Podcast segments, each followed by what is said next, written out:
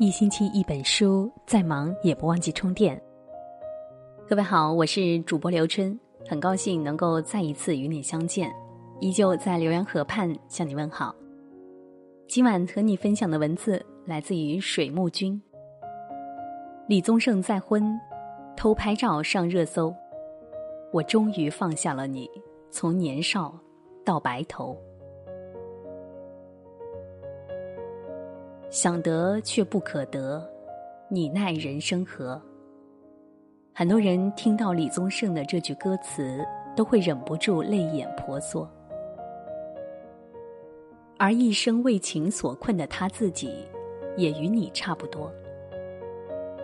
从二十岁少年到六十岁耳顺，李宗盛一直都没能逃离多情总被多情伤的遗憾。原以为历经三段坎坷情路，沧桑至今的他很难再寻到一位白头人。直到在他生日不久后，看到他与第三任妻子逛街的合照，站在他身旁的家人笑得恬静又美好。实际上，这不是李宗盛携娇妻第一次出现在我们的视野中。可让人感到温暖的是。这一次，他们不再是被偷拍时的躲躲藏藏，而是手牵着手的大大方方。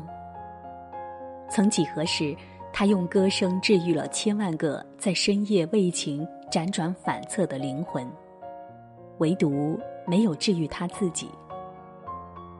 如今，他在经历了三段遗憾情缘之后，也终于得到了上天的馈赠，再次选择拥抱爱情。这样的温暖，格外动人。关于李宗盛年少时对音乐的执拗，很多人都略有耳闻。因为喜欢唱歌，耽误功课，导致学习成绩稳居班里倒数第一。因为接触吉他社，被父亲认为不务正业，但他仍要继续。对于乐坛来讲，这样的坚持是造就一代天王的特质。可于他自己而言，少年时对梦想的追求，却也为他添了一段老来回味时的遗憾。那就是关于他的初恋郑怡。一九七六年，校园民谣风兴起，那年他刚刚遇到木吉他合唱团，还是个上台就会紧张的毛头小子。彼时的郑怡已经签约滚石，凭借歌曲《月情》出道，是小有名气的民谣女歌手。无论从颜值、气场还是名气来讲，两个人都并不般配。可难以琢磨，才是爱情最真实的样子。因为一个共同演出的经历，两个人相识。自那之后，李宗盛和郑怡开始暗生情愫。他在台上真的很耀眼，他真的很有才华。身处热恋时的情侣，总有一种讲不明白的默契。无论别人如何不看好，他们都觉得对方在自己眼里就是最亮眼的那颗星，哪怕这种信任在别人眼中只会被视为疑惑。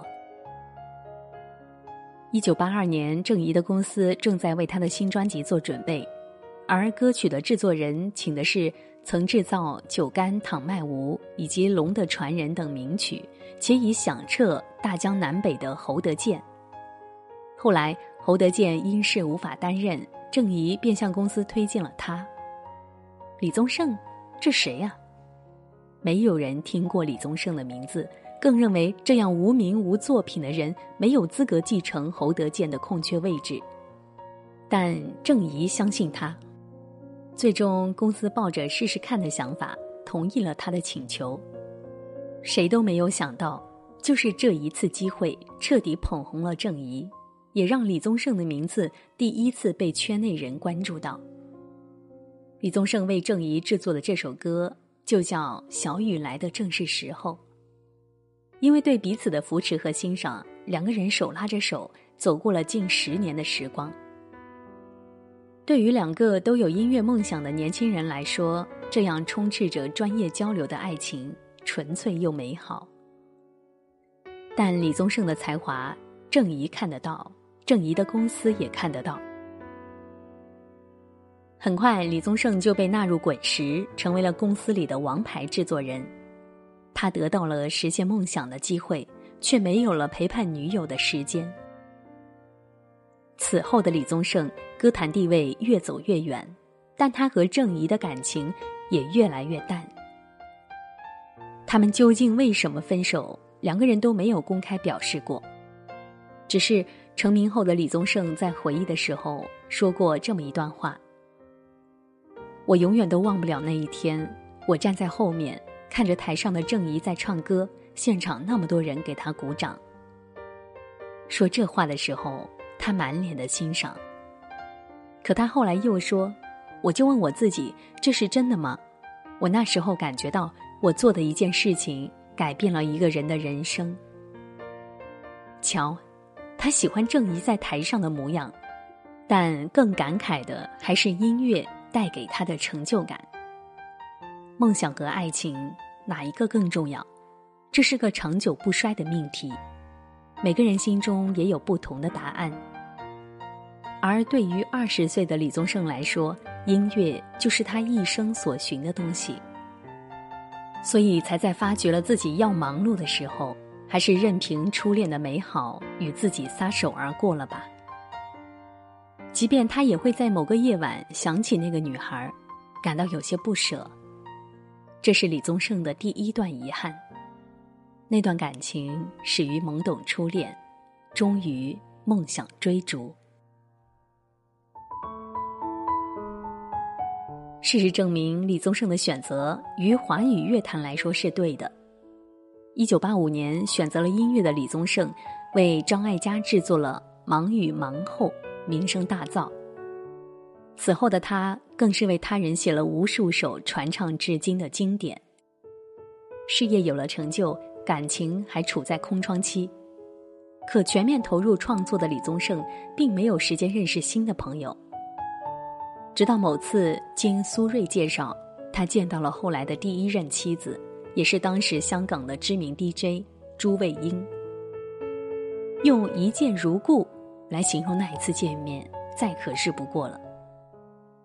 暗沉的灯光，暧昧的舞步，你一言我一语的搭讪，李宗盛一下就沦陷了。他当时就确定要找的那个人就是朱卫英。即使他知道未来的很长时间都要饱受异地的相思之苦，他也对这段感情义无反顾。在长达两年的时间里，李宗盛都会和朱卫英煲电话粥。一边是台湾的录音室，一边是香港的电台厅。每当工作结束，电话那边的声音传过来，李宗盛都会感到些许慰藉。某天，朱卫英在电话里对李宗盛说。我电话费要用光了，我们有两个选择，要么结婚，要么分手。一直有这方面考虑，却愧于工作繁忙没有张口的李宗盛，听到这句话，想都没想就答应了他。他觉得一切都是最好的安排。可那时候的他还处在看不懂爱的年纪，以为有了乍见之欢就能做到久处不厌。殊不知，每一段感情都要花心思和时间去经营的。朱卫英是个传统的女人，结婚之后就选择了在家相夫教子，而脑袋里一直都有浪漫主义的李宗盛，并不能完全看透柴米油盐里的美好。因为创作需要灵感，他每每和朱卫英交谈起音乐，总是得不到共鸣。因为忙于为别人写歌，他也会在录音室通宵工作，与妻子的见面越来越少。长此以往，两个人的感情也从话语投机走向了无话可说。原以为婚姻都是如此，两个人都没有戳破这种尴尬的相处氛围，直到林忆莲的出现，这段感情也终于跟随这个导火索走向了剧终。朱卫英曾在书里提到两个人离婚前的一个片段。那天，李宗盛结束了准备了很久的演唱会，正在向所有人致谢。台上的他闪闪发光，可他感谢了很多人，从头到尾没有提过自己一个字。朱卫英突然觉得，台上最熟悉的那个人竟然有些陌生。与他交流音乐的人不是自己，对他事业有帮助的人不是自己。能与他一起快乐、一起难过的人，也不是自己。原来这段感情早就没有了当年的激情，只是两个人都不肯承认罢了。爱情是饮料，甜而刺激；婚姻是白水，淡而不可缺。很可惜，多情的李宗盛在三十余岁的时候，只懂得回味爱情的浪漫。不懂得品味婚姻的温暖，这是李宗盛的第二段遗憾。那段感情始于一见倾心，终于平淡无奇。年少不懂李宗盛，爱过方知林忆莲。李宗盛在经历了第一次失败婚姻之后，似乎更能看清楚真爱的模样。而这一段才子佳人的故事，也让李宗盛最难切怀，也是让我们最感慨的浪漫往事。记得有一次，他们要在舞台上共同演唱《当爱已成往事》，已经成为乐坛大哥的李宗盛，在林忆莲面前竟然也止不住的紧张，双腿发抖，声音发颤，直到林忆莲开头唱完第一句。他才像是得到了某种力量一般，安静了下来。李宗盛曾直言不讳的在镜头面前表达对这个女人的心动，像林忆莲这样的女人，听她的声音就足以爱上她。爱情就是一种玄学，它不在于年龄，也不在于时间。当那个人到来的时候，你就会像个少年一般为之疯狂。而年近四十的李宗盛，在遇到林忆莲之后，才获得了这种疯狂的力量。即使这种力量会让他与全世界为敌，他也觉得值得。就像在林忆莲对这段感情一直有所迟疑的时候，李宗盛愿意抛开一切世俗观念，远赴加拿大，在林忆莲家门口受尽冷风吹，哀求一天一夜。只为换回他的真心。终于在李宗盛的疯狂示爱下，一九九六年，两个人携手步入了婚姻。爱对了人，每天都会止不住的笑，这一点是曾经的恋人没有给过李宗盛的体会。在和林忆莲结婚后，李宗盛每次开演唱会都会提到这位天后的名字。有一次，台下的人一见到他就热情的问林忆莲怎么没来，他摸摸脑袋，害羞的说：“在家带娃呢。”四十岁的大男人笑得像个没长大的孩子。一个主外，一个主内，既有生活的关照，又有感情的契合。当时所有的人都认为，这样的神仙眷侣，就应该成为彼此的感情归宿。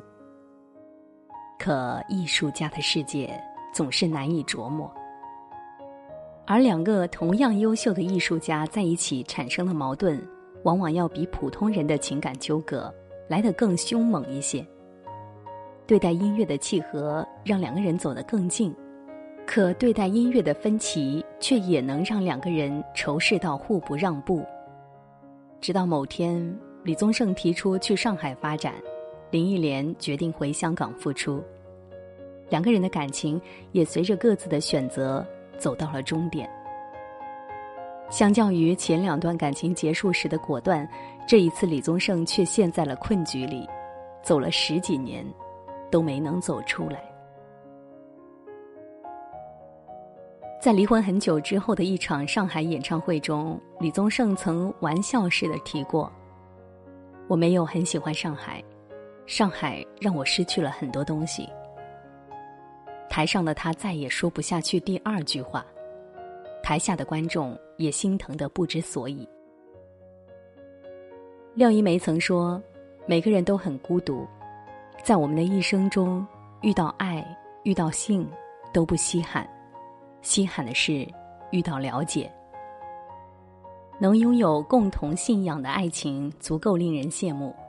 可李宗盛和林忆莲却告诉我们，所有的天作之合，在‘执拗’两个字面前，也只能是一盘散沙。李宗盛不体谅林忆莲的倔强。”林忆莲也不理解李宗盛的坚持，最终的结果必然是分道扬镳。这就是李宗盛的第三段遗憾。那段感情始于同心合意，终于互不体谅。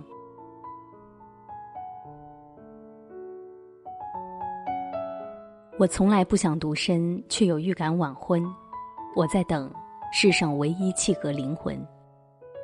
回看李宗盛三段感情的开端，都像极了这句歌词的现实写照。无论是与郑怡的互相欣赏，与朱卫英的一见如故，还是与林忆莲的情投意合，他都是按照这个标准做出的选择。可所有的契合，无一不是以遗憾结束。用三毛的一段话来解释李宗盛的孤独，再合适不过了。爱如果不落到穿衣。吃饭、睡觉、带孩子、数钱，这些实实在在的生活中去，婚姻无法长久。是啊，这个被称为最懂女人心的歌者，实则是最不懂女人心的那一个。他喜欢爱情里的癫狂，却忘记了所有真爱的走向，都会落在平凡的日子里相互陪伴的烟火气中。这个道理。李宗盛用了六十年的时间，才刚刚读懂。他退隐歌坛，有了更多陪伴身边人的时间，平淡的日子里，也有了对前半生爱情的反思。如今的他站在娇妻旁边，再也不是台上遥不可及的歌者，不过是一个处在热恋里的最普通平凡的一个男人罢了。他会拿出很多的时间，带着妻子与友人一起出去游玩。他会和妻子一起出门买菜，一起照顾两个人的新家庭。他会一下车就跑到妻子旁边，把包拿过来背在自己的身上。